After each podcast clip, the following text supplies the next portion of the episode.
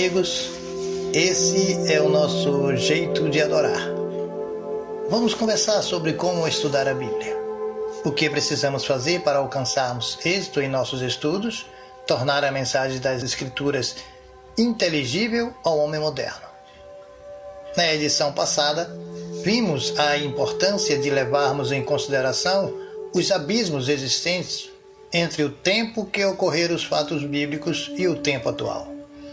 Agora vamos falar sobre como estudar a Bíblia na prática. Para nos ajudar a interpretar a Bíblia, precisamos reunir alguns itens. Ter várias Bíblias de versões diferentes, usar um ótimo dicionário da língua portuguesa, ler outros livros que nos auxiliem nos estudos, colocar o espírito de busca de conhecimento nos estudos. Com esses itens, faremos uma coisa conhecida dos teólogos, a exegese. Várias Bíblias. Alguém pode dizer, a Bíblia é uma só. Sim, mas as versões, os comentários e os estudos são diferentes. Por que a Sociedade Bíblica do Brasil e a Sociedade Bíblica Internacional lançam tantas Bíblias?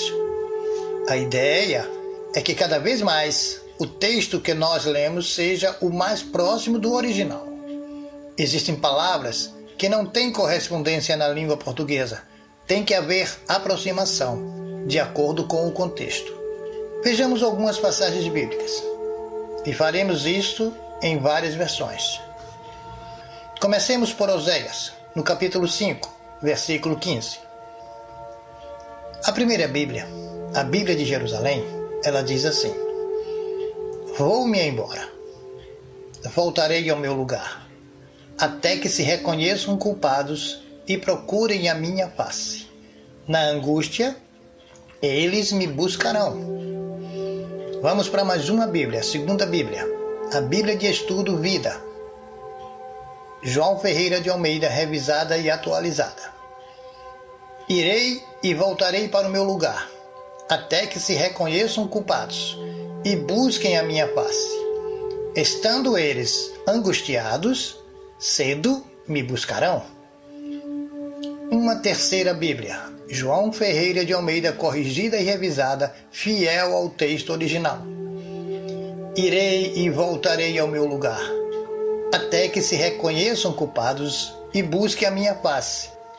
Estando eles angustiados, de madrugada me buscarão. Vamos lá.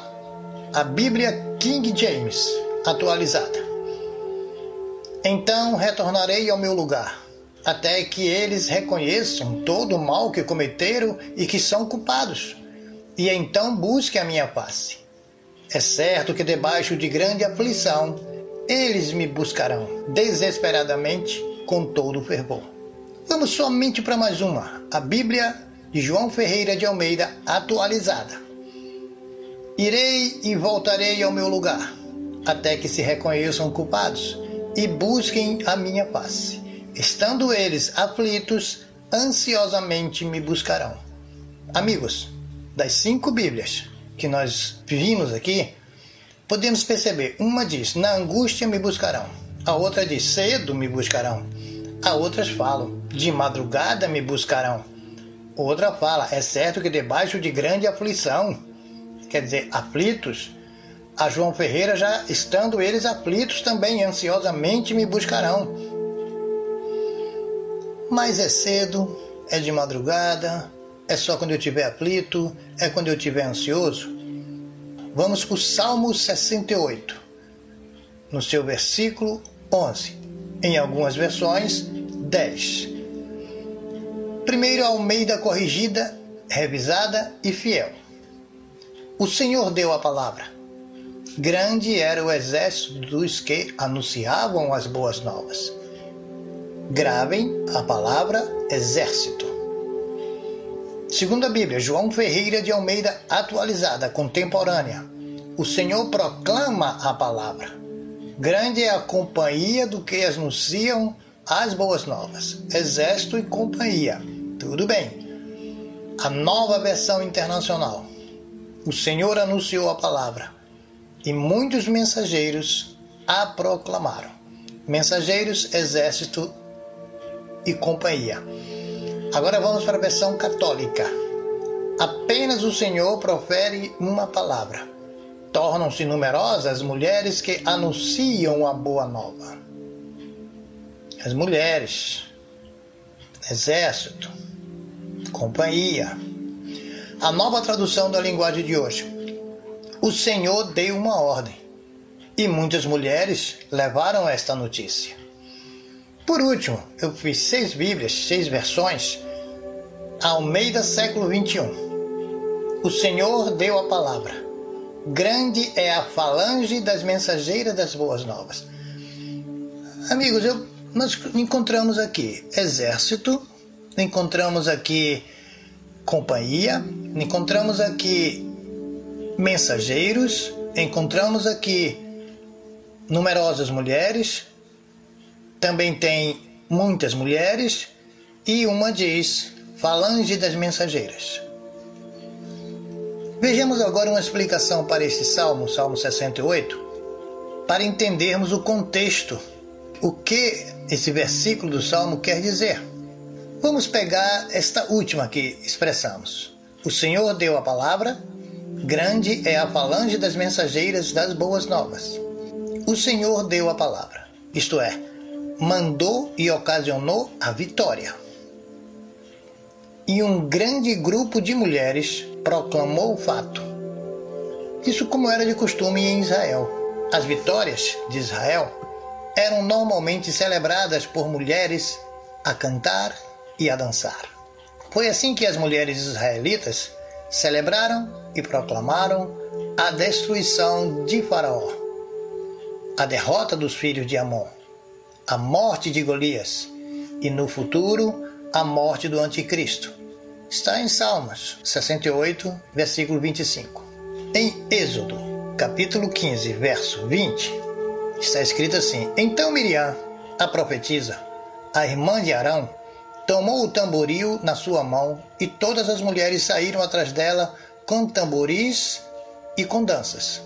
Em Juízes, capítulo 11, verso 34, diz assim: Vindo, pois, Jefté a Mispa, à sua casa, eis que a sua filha lhe saiu ao encontro com adufes e com danças, e era ela a única filha.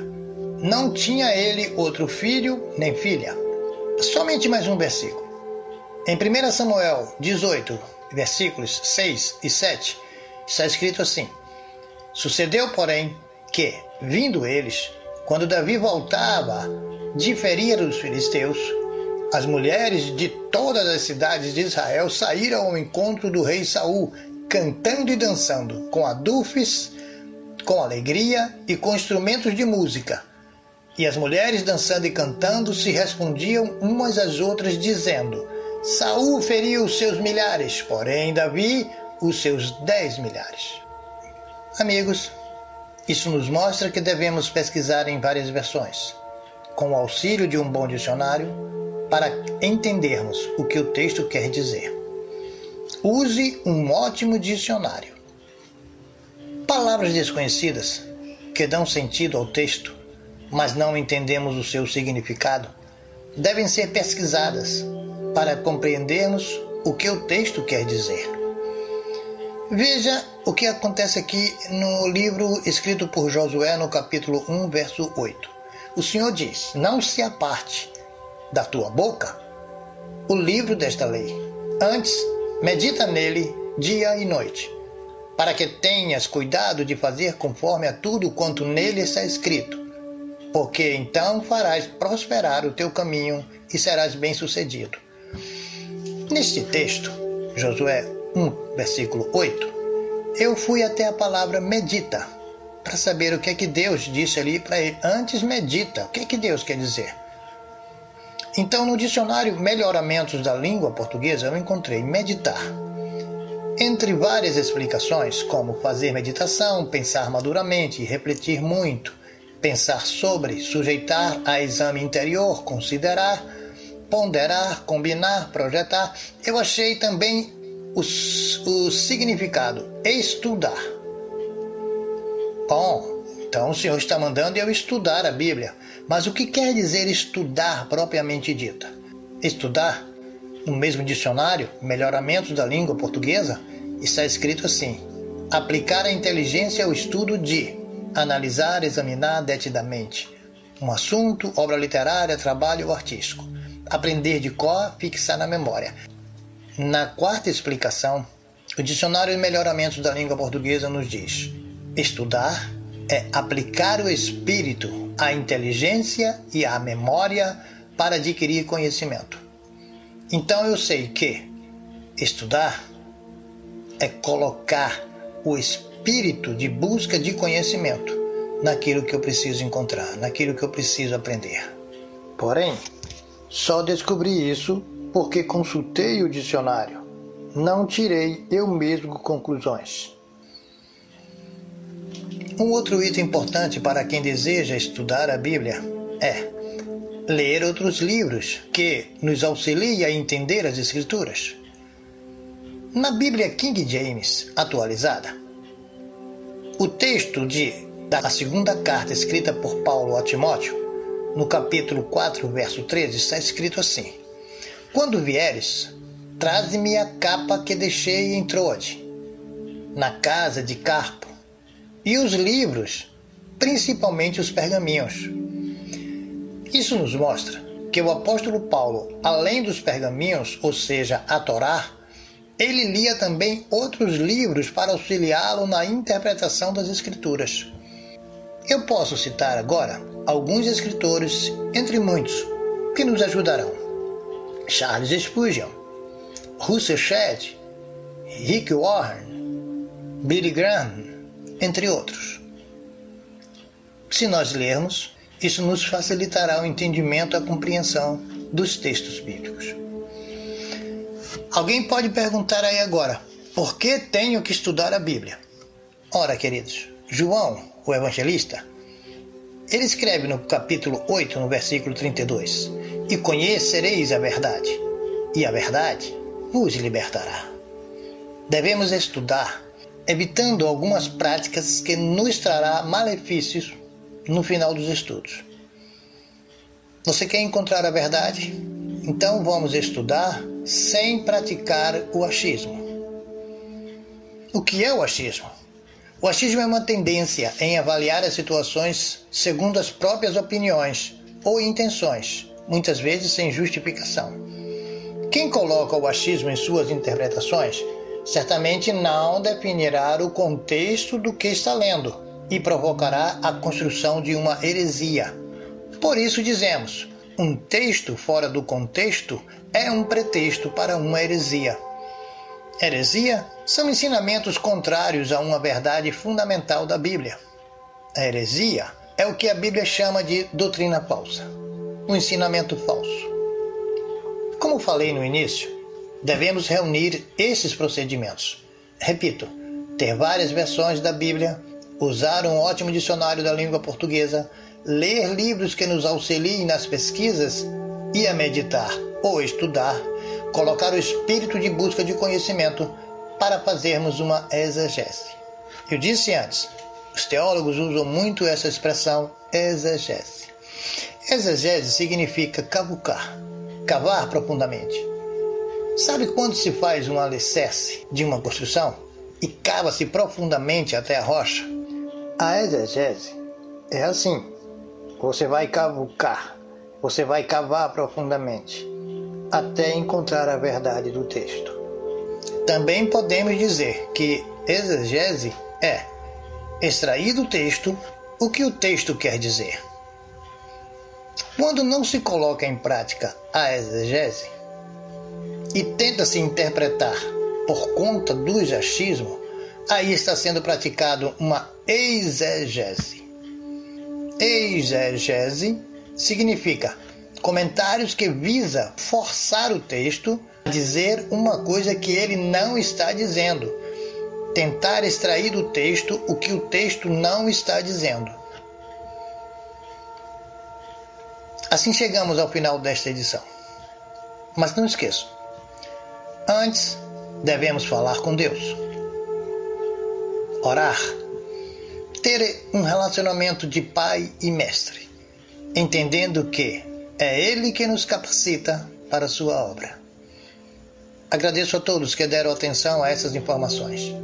Espero encontrá-los na próxima edição do Jeito de Adorar. Deus nos abençoe, perdoe os nossos pecados e nos dê a paz.